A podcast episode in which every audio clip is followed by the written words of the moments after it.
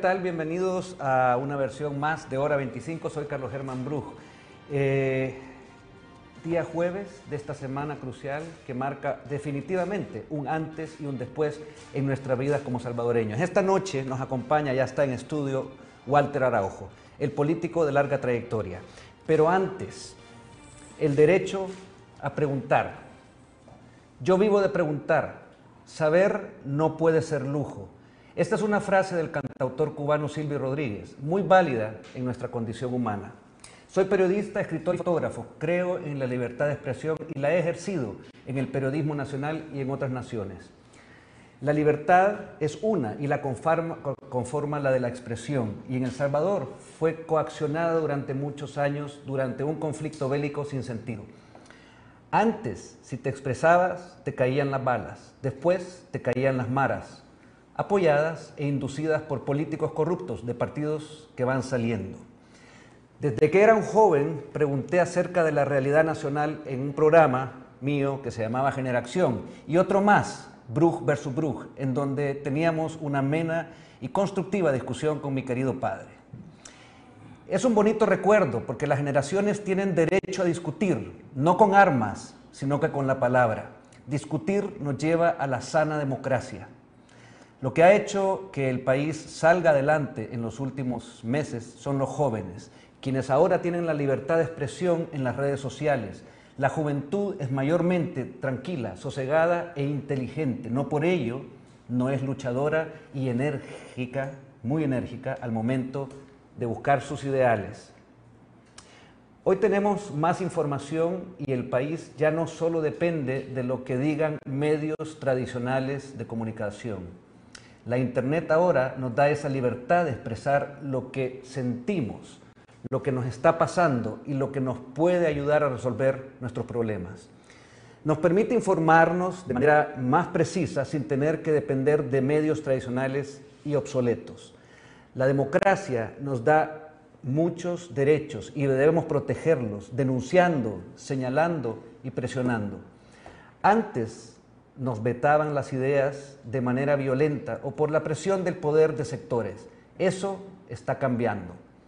Debemos escuchar a nuestro ser interior que reflexiona con corazón y sentimiento de cómo podemos sacar a nuestro país adelante. Sigamos defendiendo ese derecho de preguntar y de elegir. Bueno, como lo he anunciado, está ya con nosotros don Walter Araujo. Walter, buenas noches y bienvenido. Gracias, Carlos Germán. Primero felicitarte, aparte del saludo, como siempre, a los amigos y amigas que nos acompañan a través de este medio. Y es importante tu reflexión, yo he sido testigo de tu evolución periodística, de aquel programa, programa con tu padre, con quien también debatimos mucho. Tú y yo éramos antagónicos sí. en una época histórica de un proceso que nos está llevando a través de la democracia salvadoreña que está más fuerte y más vital que nunca. Hay claro. otros que quieren decir que la democracia está en riesgo, todo lo contrario. Bueno, una muestra, tú lo acabas de decir. Vos y yo estamos aquí sentados, teníamos una diferencia de ideas, pero hemos ido evolucionando, que es un factor esencial en cualquier democracia. Claro, y, y esa evolución permite adhesiones y al mismo tiempo diferenciaciones. La diferenciación hoy mía es con los mismos de siempre, eran con los que eran antes mis aliados. Yo te quiero preguntar qué sentís, porque hay una presión, yo he escuchado, y aquí hablamos también, como vos sabés, Por me gusta a mí todo sí. clara, claro y pelado. Eh, yo siento que hay una hasta denigración y falta de respeto a una persona, en este caso la tuya, que como todo ser humano yo respeto, por el hecho de cambiar, por el hecho de decir, si no me gustaba lo que hacía antes y puedo mejorarlo, lo mejoro. Fíjate que te voy a contestar esto de la forma más franca que puedo hacerlo. Pues yo trato de hablar siempre con la verdad. A veces uno podrá por un error no apegarse al 100% a ella, pero trato de hacerlo al máximo. No creas que el salir de arena para mí, después de 33 años de pertenencia, de fundación y dirección, hasta llegar a ocupar la presidencia de ese partido, no fue un punto de vida. Fácil, y de la Asamblea. De vida. Fui presidente de la Asamblea y del Tribunal, por el Tribunal, el Tribunal sí. Supremo Electoral. ¿Es por qué? Porque se va constituyendo en un devenir tan amplio, tan largo, tan, tan duradero, en las relaciones también personales. Y el paso difícil, cuando te, tú estás viendo que ese castillo de arena se derrumba, se destruye, se autodestruye. Aquella unidad granítica que decía. Implosiona contra su propia reacción contra el pueblo, contra la gente. Entonces tú tienes la disyuntiva. Yo voy a avalar todas estas cosas que están sucediendo en contra de la gente o voy a tomar mi posición personal, pero eso tiene un costo. El primer costo es de vida personal. Porque ¿dónde están tus amistades? ¿Dónde está tu entorno en donde has vivido 33 años? Estaba ahí en esa gente. Y bueno, tu propia familia, tu hermano. bueno, Carlos, no, eso es triste porque Carlos se, fue primero que yo y Carlos regresó. O sea, regresó.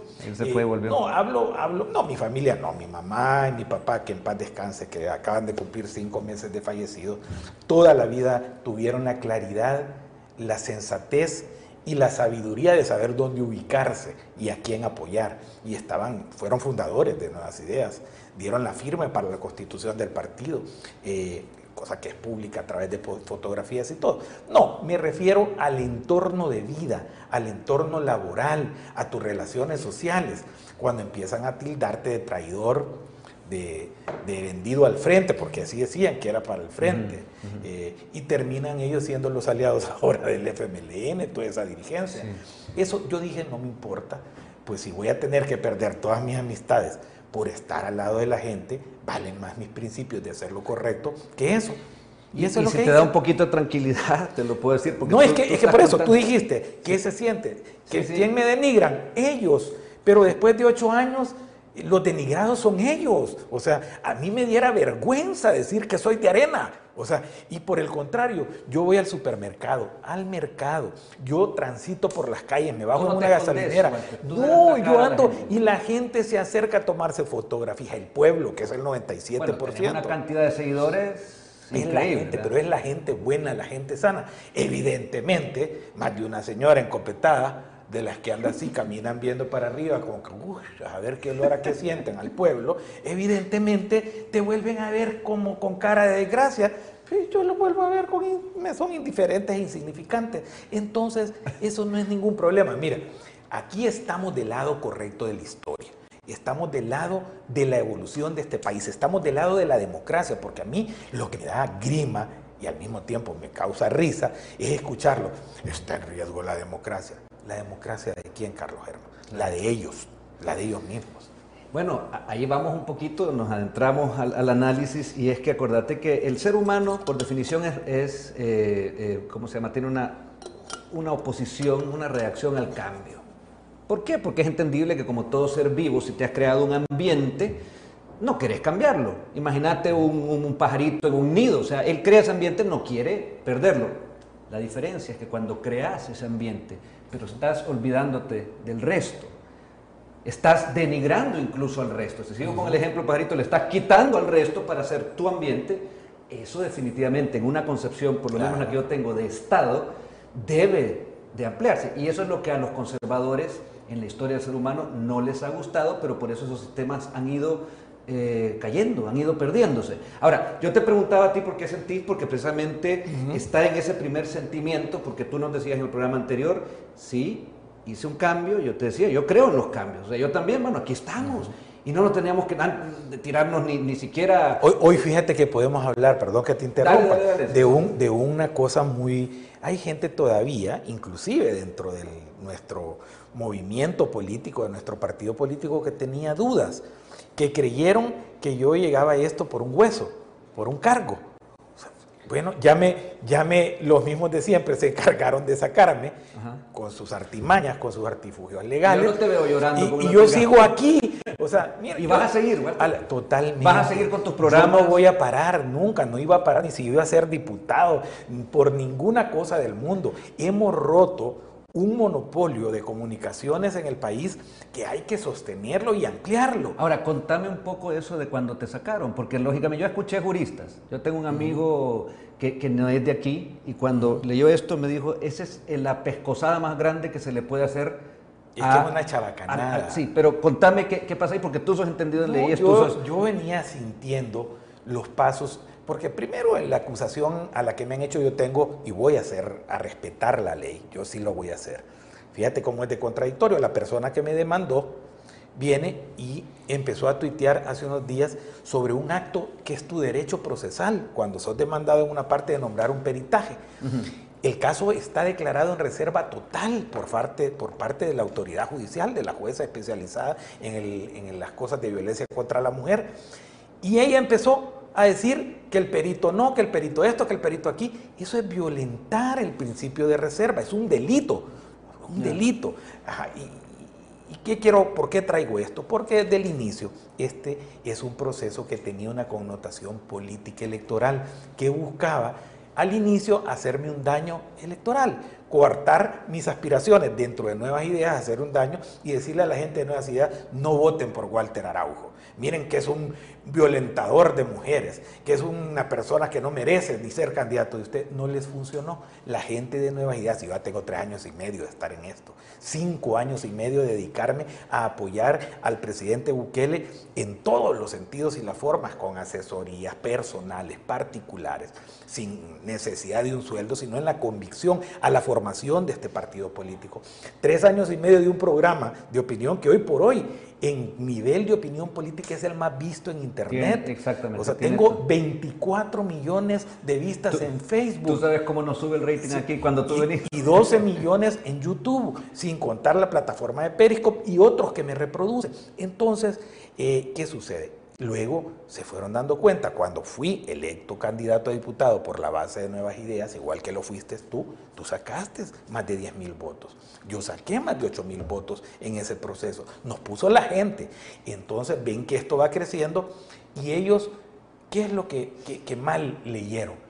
creyeron que sacándome, porque ellos piensan de esa forma, ellos sí están por el cargo, ya verás cómo desaparecen los derrotados después de este proceso electoral. Ya no más interés. Ya no los vas a ver en política, los vas a ver escondidos o huyendo. Entonces, creen que la reacción de uno al no ir de diputado ya se va a quedar, ya lo vencimos, lo derrotamos. No, Carlos Germán, o sea, yo voy a estar en función de ustedes que van a ser los diputados del país, tú vas a ser diputado, yo estoy absolutamente seguro, tú vas a quedar entre los primeros tres más votados en Nuevas Ideas, y lo puedo decir porque lo sé, técnica y científicamente. ¿Qué es lo que ellos pretenden o pretendieron? Silenciarme, se equivocaron conmigo totalmente. ¿Cómo lo hicieron? De una forma antijurídica. Mira cómo empiezan a jugar, a retrasar la inscripción de la planilla de San Salvador. Me recuerdo. Meses. Cuando el silencio administrativo electoral y cualquier tipo de derecho te dice que presentada la solicitud de inscripción, si no se te deniega en 72 horas hábiles, esa planilla queda inscrita de pleno derecho y se tardaron casi dos meses en inscribirla, retrasando porque venían planeando todo esto. Y luego la demanda. Todo esto es lo que iba a venir después en, eh, eh, el tema de el la, tema de la sala de lo constitucional presenta el recurso ante las autoridades, es vencida por el Tribunal Supremo Electoral. El tribunal no ha hecho ninguna evaluación sobre la moralidad notoria a nadie de los mil y tantos candidatos a diputados, ni a nadie de la decena de miles de candidatos a alcaldes. No, pero era conmigo el pleito. Entonces hubo que hacer, el tribunal me inscribe y ordenan tirar las papeletas y empiezan a retrasar lo de las papeletas mientras conseguían el cuarto voto en la sala de lo constitucional. ¿Sabes quién fue a votar? Porque no hallaban el cuarto voto. Entonces se recusaron, empezaron el jueguito de la sal, el hermano de Gerson Martínez. Ah. Es el magistrado cuarto que votó, evidentemente, que es un prevaricato. Bueno, la sala ha prevaricado en este caso. Los cuatro que votaron cometieron prevaricato. No? Yo, no, sí, pero es que mira, yo, me dice te, la voy a preguntar si pensás eh, hacer tus usos de, No es que yo me lo voy a clavar, así como dicen humana y sencillamente. Violentaron principios constitucionales como el de derecho de la presunción de inocencia violentaron derechos fundamentales en derechos individuales, humanos y políticos. Pero eso evidentemente lo voy a hacer después. Eso, ¿por qué? Porque no voy a distraer la misión que tenemos ahora, que es de sacarlos a patadas electoralmente en un pleito jurídico. El 20, da tiempo el, el primero de marzo. En adelante tendré toda una vida porque van a pagar los daños y perjuicios, van a pagar y van a responder subsidiariamente ellos que son los, no subsidiariamente los principales, responde subsidiariamente el Estado. Y esto lo voy a llevar hasta las últimas consecuencias. Pero, pero mira... Te quiero leer, Walter, un mensaje de, de, quien fue, para mí es una eminencia periodística, fue mi maestro Lafitte Fernández, desde Costa Rica. Él es periodista y además es abogado, ¿verdad? Me dice, mi querido Carlos, déjame decirte que siento un verdadero asco sobre cómo fuerzas estranguladoras de la democracia están jodiendo a El Salvador. Es, es, impresionante, violatorio, ilegal, inconstitucional, que con solo la denuncia de una mujer, ni siquiera una condena firme como sucede en un país civilizado, se decrete que una persona no pueda ser candidata a diputada. Me duele por Walter, mis abrazos, mi saludo y solidaridad para él. Sí, un saludo para la FIT. Es que, y la FIT no puede decir nadie que ha sido un pan de Dios en tratarnos en la función pública que nos tocó. duro porque era periodista. Pero yo nunca jamás tampoco reaccioné a un ataque eh, de ese tipo en la forma que ahora reaccionamos contra el tipo de periodismo bajero y mentiroso que tenemos. Mira, es que esto ya, ya rayó los límites de la, de la decencia y la ética mínima de un balance que se exige a quien ejerce pero más, más, más, profundo que eso, Walter, es de quienes se encargan de manejar la justicia de los salvadoreños. Ah, no, por eso, por eso es que esto no puede quedar impune. Fíjate que ellos cometieron un gravísimo error conmigo y, que les va a traer consecuencias que ya las vas a ver tú y a ti te va a tocar ser operador de esas consecuencias. Porque cuando se violenta la ley, se debe de responder ante la violación de la ley.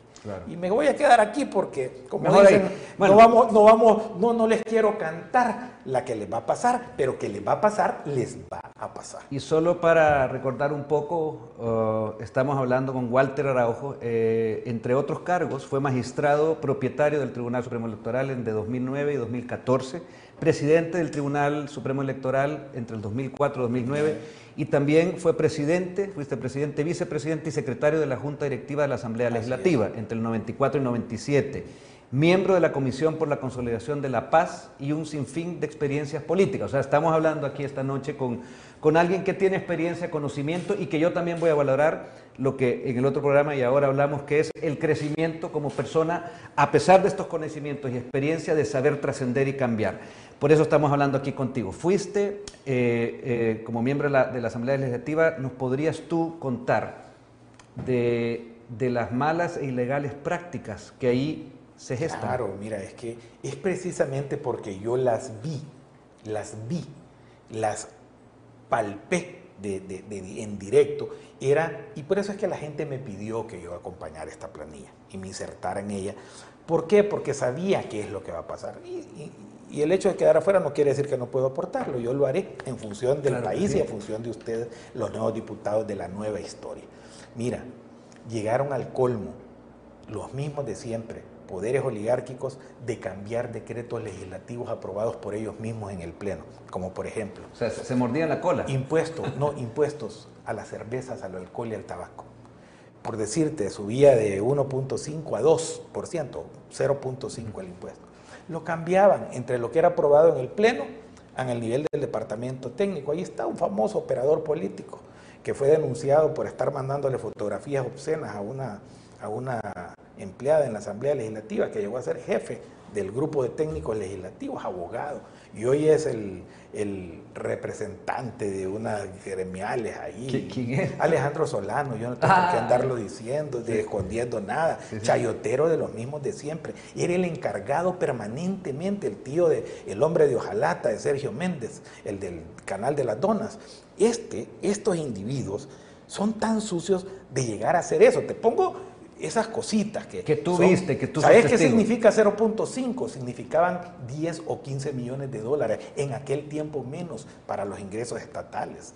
Eso estamos hablando. Estamos hablando de negociaciones en donde llegaba el grupo entero de la directiva de Inquifar, de los químicos y farmacéuticos, a sentarse con los directivos. Hablo, cito textualmente, Roberto Angulo, Ochoa Pérez, que eran presidente y vicepresidente de la Asamblea Legislativa, sentarse con Guevara Lacayo anteriormente para dictar la banda de precios de, cobrar diferente a los hospitales de salud pública, venderle al público, a la gente, la medicina que nunca había en los hospitales públicos para venderla carísima en, los, en, los, en las expendio, farmacia, expendios, les digo yo, eh, de, de, la muerte, o sea, gente que tenía que ir a empeñar la casita para tratar de salvar su vida. Ahí se negociaban todos los privilegios para estos, para los mismos de siempre, ahí en la Asamblea Legislativa. ¿Cuánto le ha significado a la industria química farmacéutica tener el proteccionismo sucio por parte de los mismos de siempre? ¿Cuánto? Ganancia de más de 600 millones de dólares.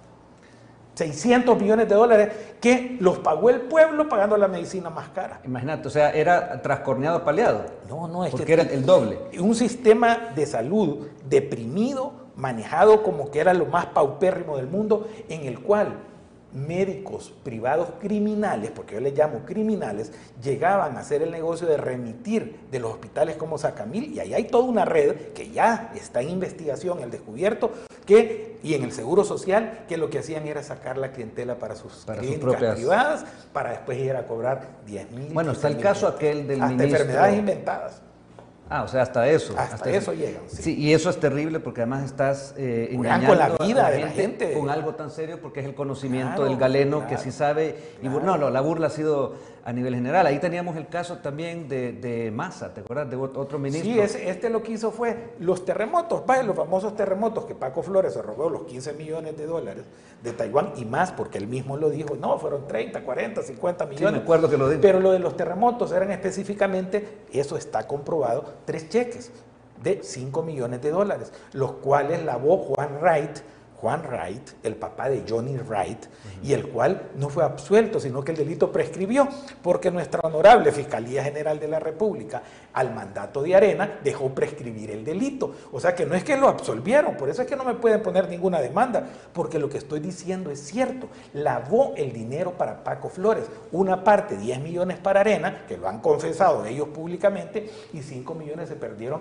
en las Islas Caimán. Este fue Juan Wright, el papá de Johnny Wright, del partido que nació muerto, el partido de los abortistas, como le digo yo, el partido de los indefinidos, el partido que va a sacar cero diputados. Voy a hacer una pausa, eh, Walter, y okay. dejo a ustedes ahí con la reflexión de si papá de Juan Wright, del nuevo partido este, ¿de dónde habrá venido ese dinero para hacer ese partido? Los dejo reflexionar, ustedes respóndanse, ¿verdad? Volvemos después de esta pausa. Estamos de vuelta aquí esta noche platicando, conversando, metiéndonos en los temas como nos gusta aquí en Hora 25 con Walter Araujo. No necesita mayor presentación. El político de larga trayectoria en nuestro país. Walter, tú te has convertido en la voz de los salvadoreños para denunciar lo que está mal en la política, porque es lo que tú sabes del país. Eh, en este programa que tú tenés, y tenés varios, pero el que más recordamos y sabemos que es eh, Toda la Verdad, ¿verdad? Eh, entre tus temas que abordás en la contingencia, ahorita estos días, ¿qué es lo que podrías decirnos que estás palpando, que estás sintiendo? Porque definitivamente tenés una audiencia y tú estás en contacto, no, que mira, es lo bonito son, de, son, de interactuar. Son programas que tienen 10.000 interacciones, o sea, pero son 10.000 personas preguntándote qué es lo que va a suceder, qué es lo que va a pasar. Yo, yo voy a, a responderlo de la siguiente manera. En el último mes, quizás he leído unas 125 mil de estas interacciones, porque yo las, lo hago, me doy el tiempo, porque si uno va a constituirse en un interlocutor de la gente, tenés que alimentarte de lo que Claro. la gente dice. O Y sea, la gente, aprendido en la gente lo que está es dudando si ellos van a cometer un fraude contra el pueblo.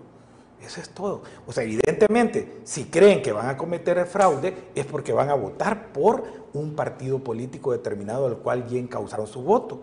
Eh, eh, yo no estoy aquí haciendo campaña proselitista, eso ya pasó, estamos en el primer día del silencio administrativo, pero estamos analizando una coyuntura. Yo no voy a cometer, por ejemplo, la chabacanada de Carlos Dada, hoy, este día. ¿Qué- qué hizo? 8 y 28 de la mañana, en el periódico digital ese del Faro, el Farol.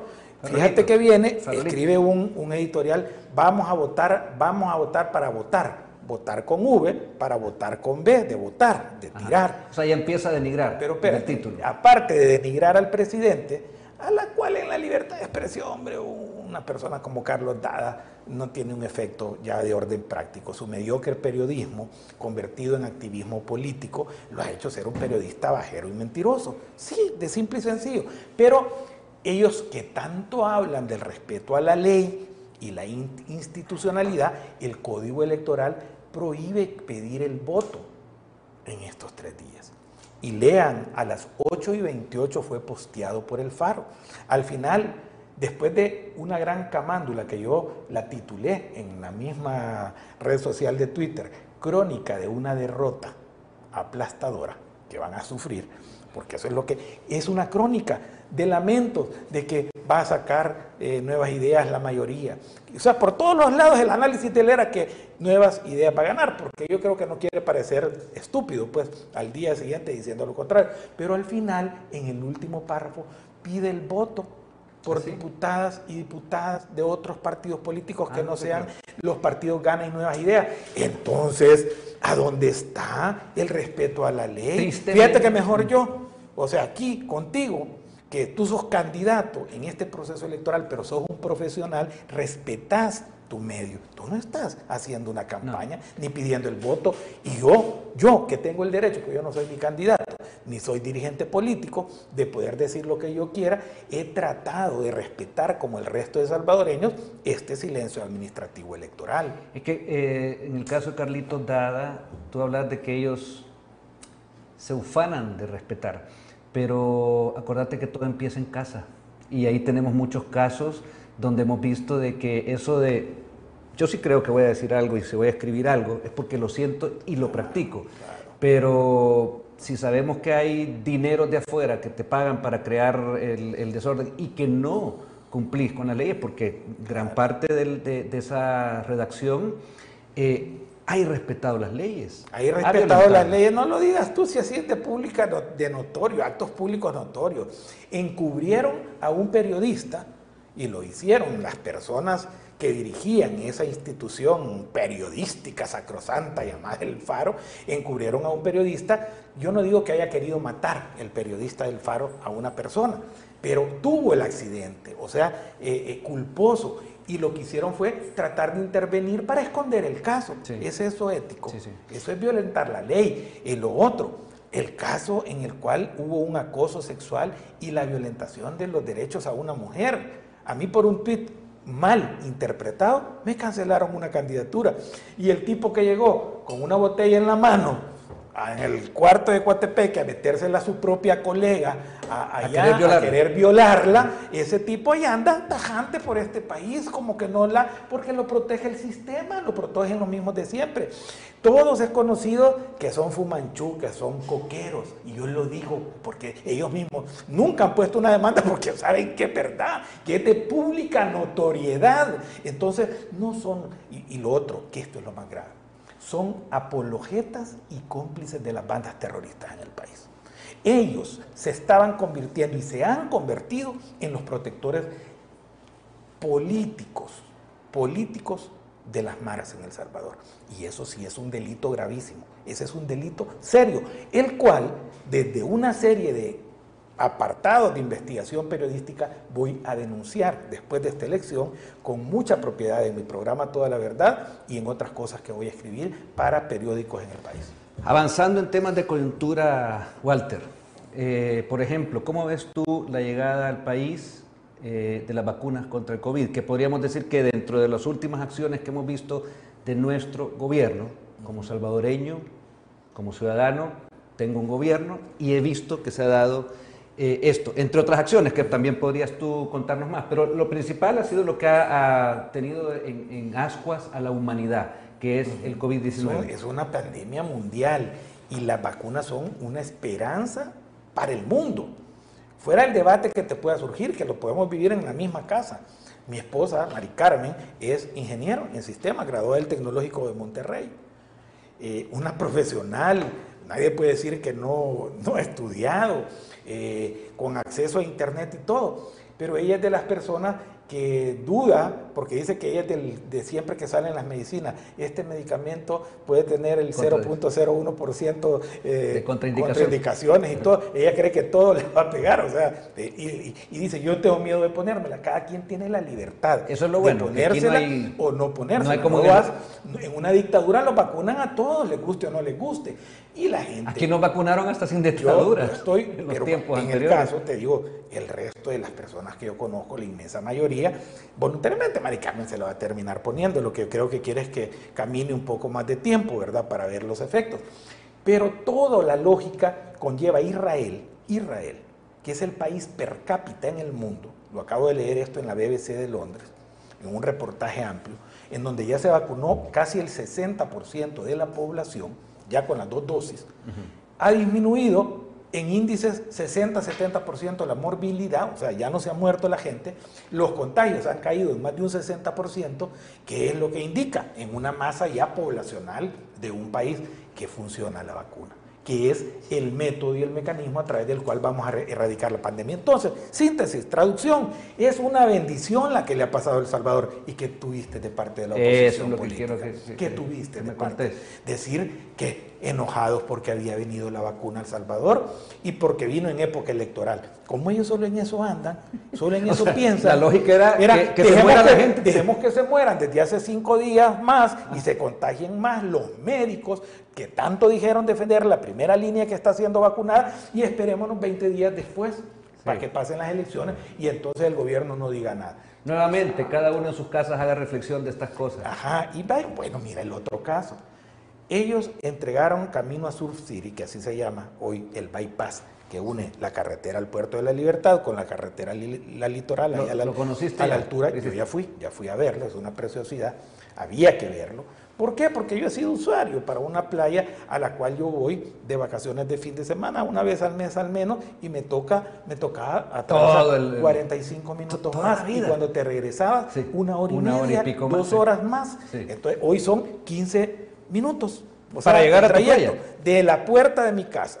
Ah, te voy a decir, uno valga el comercial, no es una cosa donde puede, eh, del comercio, el Club Salvadoreño, en el, en el Tunco, famoso club, el Club Salvadoreño, eh, yo me tardo hoy 30 minutos de la puerta de mi casa. Entonces, definitivamente, y porque podemos decir que por lo menos para la zona ¿Pero qué, dijo central, ¿pero dijeron ellos? Que lo había hecho el FMLN.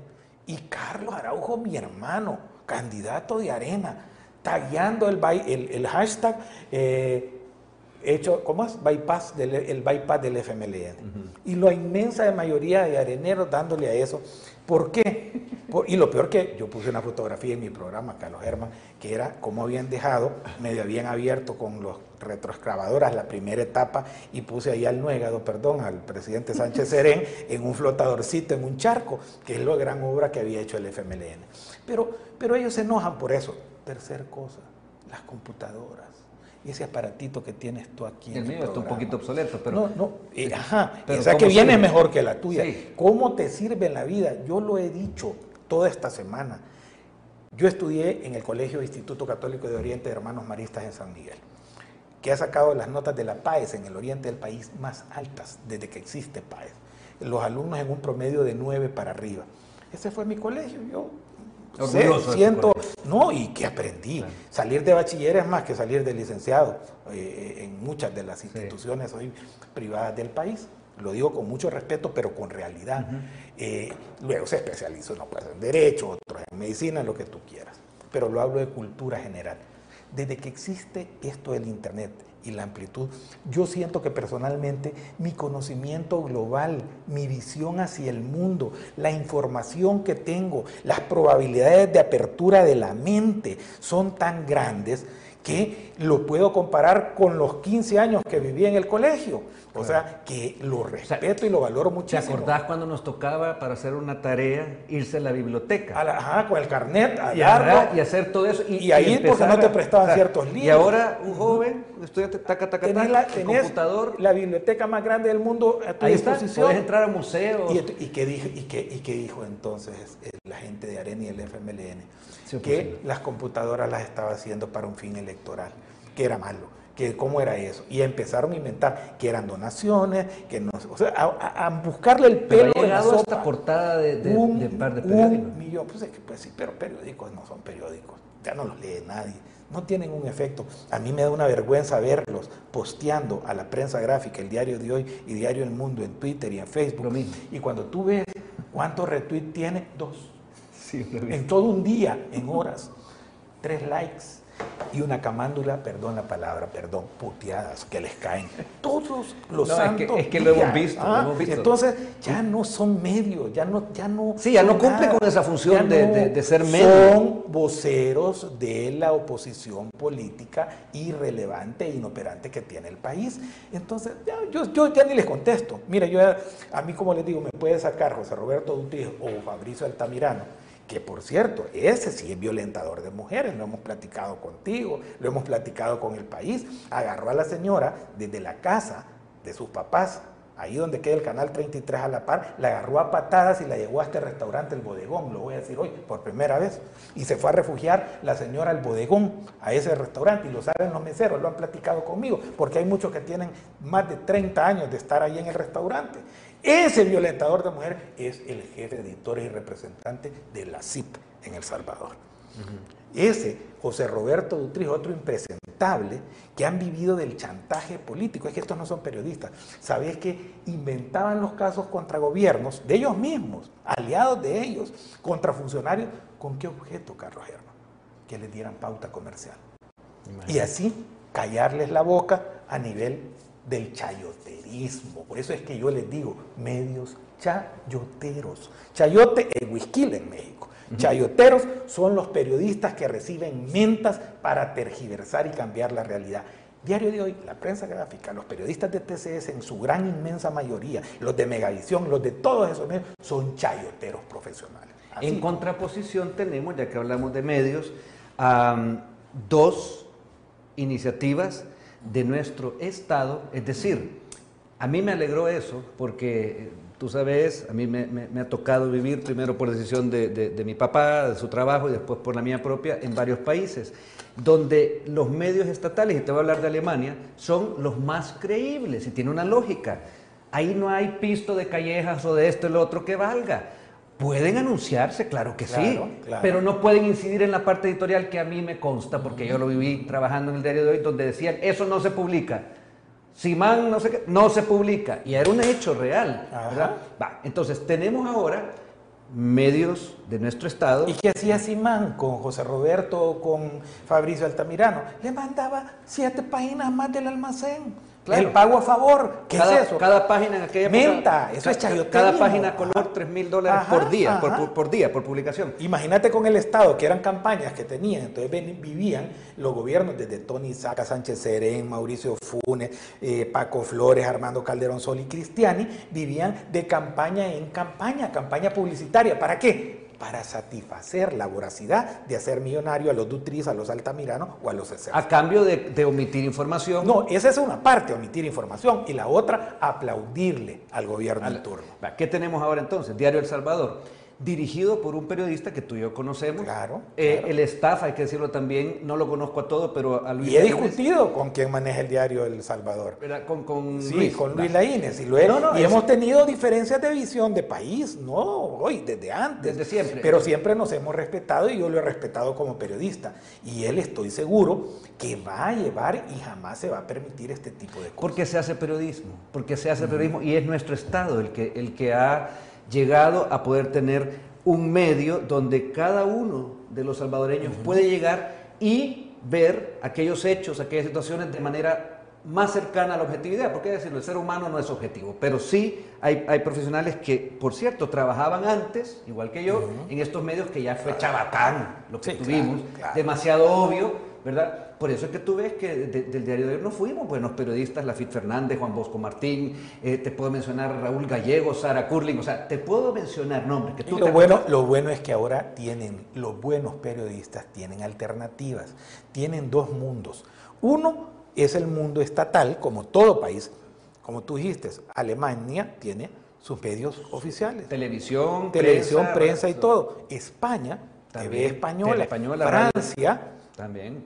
Inglaterra, BBC, nada BBC, menos. o Es sea, del Estado. Son del Estado. Sí, o no, sea, no son de señores no, dueños o sea, de. Hablemos sí. de la democracia, Sí, de la de- democracia más históricamente desarrollada del mundo como es la europea. Entonces nosotros copiamos lo bueno, existe. Y el otro mecanismo es que están surgiendo medios independientes, digitales y de televisión, TVO, el blog, eh, y luego está órbita, la página, vas constituyendo medios y el tercer gran núcleo de explosión, las iniciativas individuales, personales de los youtubers y Facebook que están dando. Ya que el tema da, mucho para hablar, retomemos después del corte esto mismo lo que queda, porque sí también hay una iniciativa reciente de youtubers. Vamos a volver en, en breve. Estamos platicando esta noche con Walter Araujo. Ya regresamos. Cuando hay buenas conversaciones, cuando hay temas interesantes y hay, sí, intercambios que hacen crecer y que es el objetivo de este programa hora 25, el tiempo se pasa rápido. Eh, ya llegamos al último segmento con Walter Araujo esta noche. Nos habíamos quedado, Walter, en el, tema de los, del resurgir y el cambio que ha habido a nivel mundial y aquí también, aunque se trató de frenar con los poderes eh, estos fácticos, eh, pero ya no se pudo, se le fue de las manos, o sea, ya tenemos a, estos medios que no se quisieron, ojo, cuando te digo no se quisieron renovar no significa mejorar sus instalaciones y poner camas y todo, porque al final están sin periodistas. Los periodistas no quieren trabajar en los medios tradicionales, porque ellos quieren informar con la verdad. Y la verdad, por lo menos yo veo, hay un presidente, hay un, hay un gobierno que no le teme a la verdad. Claro. Se expone, y lo ha dicho Nayib Bukele muchas veces. Así como tiene libertad de expresión, hablábamos del FARO, de facto, también la tiene Nayib Bukele. Si es que no pierde sus derechos un presidente, pero seamos parejos lo que ha habido en ese imaginario, cuando hablábamos del faro, es que yo los entiendo, porque los padres de ellos fueron perseguidos y todo. Yo creo que hay un trauma infantil ahí, que, no, que, vale la pena revisar ah, esto. Un día le dedicamos un programa. sí, lo podemos hacer. Bueno, pero entonces surgen, y sobre todo jóvenes, pero no siempre jóvenes. Está Felipe Rey Tyson, que es un, youtuber de nuestra edad. Que, que, es una persona que es centroamericano, porque él siempre lo cuenta, él es papá americano, pero nació aquí, vivió en, en la región. Y así tenemos a Naum, y así tenemos a tantos que se han unido ahorita en, en, los YouTube. La red. Contanos un poco cuál es tú, porque tú sos parte también de esta nueva forma de comunicarse de los salvadoreños en el mundo. Fíjate que si ellos es un esfuerzo, hemos tenido hasta choques con algunos de ellos. Sí, discusión discusión democrática, pero es que ellos, ellos no entienden, los mismos de siempre no entienden qué está pasando. Están tan alejados de la realidad por querer minimizar este movimiento social y este proceso de transformación que tiene el pueblo salvadoreño y que lo va a culminar el 28 de febrero, ellos niegan lo que existe, niegan la realidad. Eh, este grupo de jóvenes, Mirna la fiscal, Huichito 503, Cinco Zavala, eh, Roberto Silva Vázquez con el poder del pueblo, Felipe Ray Tyson, Naum, me perdón a los que se me van, de los son 12, 12 youtubers que están unidos, yo voy a estar en una conexión con ellos durante la jornada electoral. Eh, ah, son personas que van a iniciar a cristalizar ya sólidamente un proceso de información en el país. No se han puesto a pensar que hay 1.200.000 salvadoreños más que tienen acceso ahora al Internet. Sí, con a las partir de estas computadoras. Hoy, hoy la información se popularizó. El acceso a la información cibernética vía Internet explotó y se puso en otra dimensión en El Salvador. Hoy ya no puede existir periodismo como el de antes en el país. Quiero eh, nada más... Eh, no cortarte, porque ya dije poco tiempo, pero sigamos platicando, sigamos hablando en, en, otros espacios del programa, Walter. Pero hay temas que no quiero dejar de tocar. Y uno de ellos es hace un par de semanas, ¿te acordás que hubo algo? No puedo evitar reírme. Un intento de golpe aquí.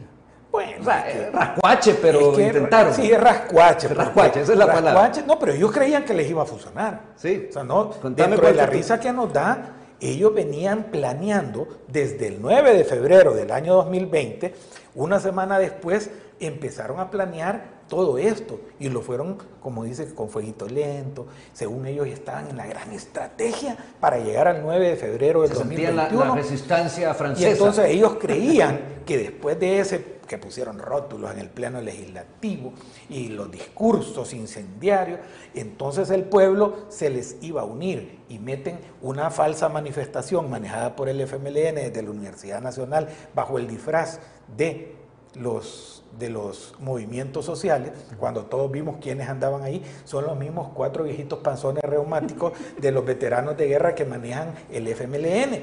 Y a la par venía y preparando en los altos círculos del poder arenazi, venía preparando y asusando a Velázquez Parker para que presentara la pieza y entonces, según ellos, después de los discursos, iba y ante las piezas y Rodolfo Parker tomando la palabra y diciendo la pieza que presentó mi diputado suplente antes que se una, ya el pueblo iba a estallar a decir quiten a Bukele. ¿Cómo fue que dijeron? Quiten a Bukele. O sea, quiten porque cinco médicos quitan. Mira, a Velázquez Parque le hicieron aquello, te fijado en las corridas de toro. ¿Cómo los, qué es lo que La Verónica. Ah, no, no, no, no antes de salir. Ah, puyaron al. Ah, sí, los puyan y todo. Sacaron al torito. Sí, sí. Eh, eh, eh, pero fue armado, fue estructurado.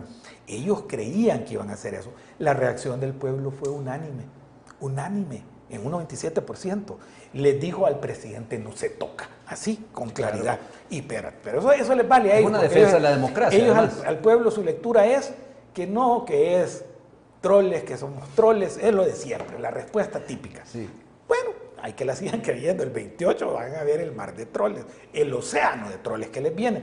Pero bueno, llegó entonces el punto que fue la cabose para ellos, que queda cuando la comunidad internacional empieza a reaccionar y no son ustedes los que andan llorando por un golpe de Estado el 9 de febrero y le quieren dar golpe de Estado al presidente. Se exhibieron absoluta y totalmente, mostraron lo peor, que ellos lo que quieren es, no es proteger la democracia, quieren conservar, Carlos Germán, el poder o sea, lo único que había conquistado el pueblo democráticamente, que era el órgano ejecutivo, se lo querían quitar de un plumazo. pueblo. Acumular el poder para seguir concentrando lo que han tenido durante 33 años. Y eso es lo que cambió. Entonces tú ves que esos son, ahora, ya la forma, el pueblo eh, lo desactivó y el pueblo lo que procedió a hacer es a burlarse de un golpe de Estado estúpido, tonto. Y viste toda la fotografía, los memes de Velázquez Parker hasta meditando en posición de insecto, o sea, y todo, que el pueblo nos hemos reído de eso, pues. O sea, es, es la verdad, la ridiculez andando. Ese tipo no va a quedar ni en décimo, en décimo lugar, va a quedar en arena, porque ni los areneros quieren saber nada de él ya. Bueno, me has hecho reír. Eh, es que así se quiero, si no, bueno, quiero, quiero voy a tratar de seguir porque eh, tenemos poco tiempo. A ver, eh, hay otro tipo, hay otro tema, y es, ese ha sido tu parte de tu, de, tu desarrollo, de tu pasar, de tu experticia, que es el tribunal. Hasta aquí lo dejó el otro día Juan José Martel. Me dijo tribunal, porque no tiene nada ni de Supremo ni de Supremo ni de electoral. pero eso, esa, eso que hemos visto, ¿qué opinas en, todo este, en toda esta campaña? Primero es una absoluta incapacidad de los cinco y los cinco suplentes de los 10 magistrados, entre propietarios y suplentes. Es una incapacidad notoria, pública. No saben ni de lo que están hablando. Olivo lleva ya siete años, creo, de ser magistrado, porque fue magistrado, es la herencia maldita que les quedó del anterior Tribunal Supremo Electoral. No sabe es como aquel cómico mexicano Resortes, el tipo es un ignorante total, un impresentable, eh, habla incoherencia, no entiende ni de lo que está. Fíjate que dice, el sistema de escrutinio preliminar es la innovación. No es eso lo que está pasando, Carlos Germán. Estamos ante la sustitución de requisitos formalísimos y fundamentales y elementales del proceso electoral. ¿Cuáles? Son dos cosas lo que hacen y son las piedras angulares y las bases fundamentales del proceso electoral. Uno es que tú puedas votar, que yo pueda votar, que todos los salvadoreños y salvadoreñas puedan votar libremente sin obstáculo alguno, depositar su voluntad en las urnas. Ese es un pilar. Y el segundo pilar, como lo reza el Código Electoral, es el acta electoral en donde se consigna ese resultado de la voluntad democrática del pueblo.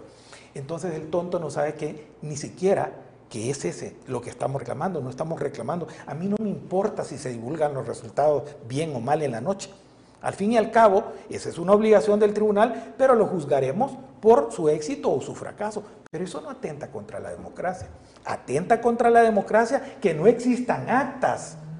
¿Qué va a pasar cuando la laptop no le puedan ingresar la, clave, el password? como se probó dos veces que no funcionaron. Y la última prueba la hicieron con equipos que no era ese, sino que ya estaba encajado, embalado y empaquetado. ¿Qué va a pasar con un 10%? Ya es crisis. Con un 20% es más crisis. Con un 30% es mega crisis. Con un 50% que no funcione, reventó el sistema electoral por culpa de este tribunal. Y ahí los del Faro, con cuidadito, fíjate que pusieron un análisis de un periodista y lo publican en inglés. Y leamos, yo ya lo voy a mandar a traducir para publicarlo en español, porque ni eso de esencia mínima tiene Carlos Dada. O sea, pero, y para decir que ya lo habían dicho. Pero claro, ¿cuántos salvadoreños hablan inglés? ¿Cuántos salvadoreños? Eh, lo, lo, que te está diciendo que ahí hay un grave riesgo y un peligro elemental ante el uso de una tecnología que no fue probada y no fue técnicamente diseñada como sistema. Entonces, estamos en, un grave riesgo. Tenemos impresores también, que yo ah, sabía que los impresores no son de lo mismo. Son tres pasos los que van a fallar, y te los digo desde hoy. No van a ingresar el password, no van a arrancar las computadoras en sí. Segundo, hay dos vías que lo pasen inalámbricamente la señal a la computadora para imprimir el formulario electrónico que tienen de acta ellas adentro y lo otro por cable. Y si no se lo conectan, si no se reconoce porque han comprado unas impresoras chinas, negocio con el chino Bo que tiene Wellman, o sea, porque aparte son mañosos, son ladrones, entonces viene, no te va a conectar. Ah, entonces no hay conexión. Y las impresoras que se van a trabar porque son de mala calidad, que está comprobado y verá Lo que estás diciendo pasa a todos en el día a día. Dos pasa si vamos a Pricemar, vale el, comercial, ojalá te anuncien algún día. Entonces viene, vas a Pricemar y compras un impresor de cualquier marca. Y, entonces, y tienes tú, y no te hay, y pasas una hora, dos horas, y porque hay que preguntar y a ver cómo se conectan. Eso va a pasar. Entonces, ¿qué es lo que va a pasar? Un caos electoral eso es lo que yo he dicho. ¿Qué tiene que hacer el pueblo? Porque la pregunta de la gente... Ahí está. Ahora, si pasa eso y tú estás con tu experiencia, porque has ido eh, en, pocos minutos y ahí vale tu experiencia, descifrando lo que tú sabes que puede pasar o que va a pasar, ¿dónde está la solución? La solución está en el pueblo, proteger el voto del pueblo. Primero, mi mensaje es a los miembros de la autoridad máxima. En la mesa es la Junta Receptora de Votos. Los vigilantes tienen su derecho a supervisar que no pase ninguna cosa anómala. Porque se va a quedar el vigilante de nuevas ideas con el 70-80% de los votos en su mano, pero no va a haber cómo consignarla en un acta. Entonces, evidentemente, si ellos quieren tocar este resultado electoral inventando datos e inventando actas, que es lo que yo le pido al pueblo salvadoreño, después de votar tempranito, en la mañana, nos vamos a los centros de votación alrededor ya al cierre. Al cierre, a las 5 de la tarde, nos vamos a concentrar ya operativamente, esto ya hemos hablado con dirigentes a nivel nacional de Nueva Ciudad. No a los equipos electorales, eso ya tiene su rumbo y su misión, a otras estructuras. Y mi invitación es al pueblo soberano a rodear los centros de votación, rodearlos absolutamente. El pueblo va a ir a defender su democracia. Y si intentan tocarlo, fíjate bien, yo no estoy aquí amenazando en balde ni de choto, como dice Will Salgado. No, de verdad. Y no es amenaza, es una advertencia seria, profesional y profunda. ¿Por qué? Nuestra legislación penal le da al pueblo la facultad que cuando hay un delito en, en fragrancia, el pueblo puede inmediatamente ir a capturar a los hechores de ese acto y eso ponerlo está ley. en disposición, ¿verdad? De las autoridades. Ve que no estoy hablando de insurrección, estoy hablando de una cosa. Si quieren hacer fraude electoral, el pueblo los va a agarrar del pelo y se los va a entregar a la PNC. Y hasta entonces puede intervenir la Fiscalía Arenera de Raúl Melara, la cual deberá obligatoriamente de consignar los procesos de denuncia de fraude que el mismo pueblo le va a poner a sus fiscales. ¿Qué es lo que tiene que hacer? El fiscal no tiene ninguna autoridad ni ninguna participación en el proceso electoral más que ser garante de este proceso. ¿Qué quiere decir eso? El fiscal no puede dar instrucciones electorales. El fiscal no puede ordenar abrir cajas, como lo ha dicho. No tiene ninguna facultad en ningún estamento legal. Él tiene que estar sentado como una estatua con su acta, con su equipo de fiscales en el nivel nacional, esperando la activación de la autoridad suprema, que ya vimos que no es suprema y ni es electoral, pero que se llama Tribunal Supremo Electoral, o de los ciudadanos que vayamos a presentarle la denuncia. Así que pueblo, tenemos dos citas, voto masivo Simple y sencillamente ir a votar todo. Y, y mira, voy a ser justo. El que quiera vaya a votar, pero vaya a votar. Y segundo, vaya a cuidar su voto a la salida de este evento, porque va a fracasar ese sistema electoral. Eh, esperemos que no, esperemos que seamos sensatos, aún esa oposición que no ha dado visos de hacer Yo no soy Walter Mercado, mi querido Carlos No Herman, podemos saber, tener pero- razón. pero- tener razón. Ahora bien, eh, bueno, el tiempo se nos ha acabado, pero no sin antes. Te vamos a pasar otro escrutinio aquí. Tiro al plato. ¿Estás preparado? Ajá, démosle otra con vez. todo, va. Son otras, ¿verdad? Sí, démosle, pues. Ahí vamos. Silencio electoral. Obligación. La votación más transparente que ha desarrollado el Tribunal Supremo Electoral hasta ahora. La elección del 2014. Ley seca. Obligación. Eh, partido Nuestro Tiempo. Cero diputados. Equilibrio de poderes. Es irreal. El arma más poderosa de los salvadoreños y salvadoreñas. Voto masivo. Chaleco de arena. Suciedad. ¿Cómo va a amanecer El Salvador el 1 de marzo? Feliz. Mujeres salvadoreñas. Gran aporte a la sociedad. Millennials. El futuro. Julio Olivo. Chayote. Raúl Melara. Otro chayote. Camino a Surf City. Esperanza y futuro. Y por último, computadoras para estudiantes. Salto de calidad. Bueno, Walter, muchas gracias. Eh, ya estamos en el límite, eh, ya para finalizar nuestro programa de hoy. Eh, nos vemos todavía mañana. Muchas gracias por estar aquí No, con nosotros. Vamos a seguirte invitando, por supuesto. La próxima semana viene ya para seguir platicando más. Y antes de despedirme, tu canción preferida para dejársela a los televidentes. Te había dado una la vez pasada, Sí. pero hay varias que uno tiene. Otra que me gusta, tú empezaste citando a Silvio Rodríguez Ajá. en una parte de sus poemas, que son poemas. no Yo son vivo de preguntar porque saber no Y puede ser es unico- Unicornio, mi unicornio. Es una excelente canción El también. unicornio azul. Sí, el unicornio Bueno, azul, sí. Con Silvio Rodríguez entonces comenzamos y nos despedimos. Fíjate quién Ok. iba a decir. Bueno, así es la Pero el cosa. hombre es un poeta y es, un, es, el- es parte de la expresión La vida necesita de poesía y también. de la expresión. Eh, muchas gracias por su sintonía. Mañana nos encontramos a las 8 de la noche aquí en Hora 25 con Carlos Germán Bruj. Muy buenas noches.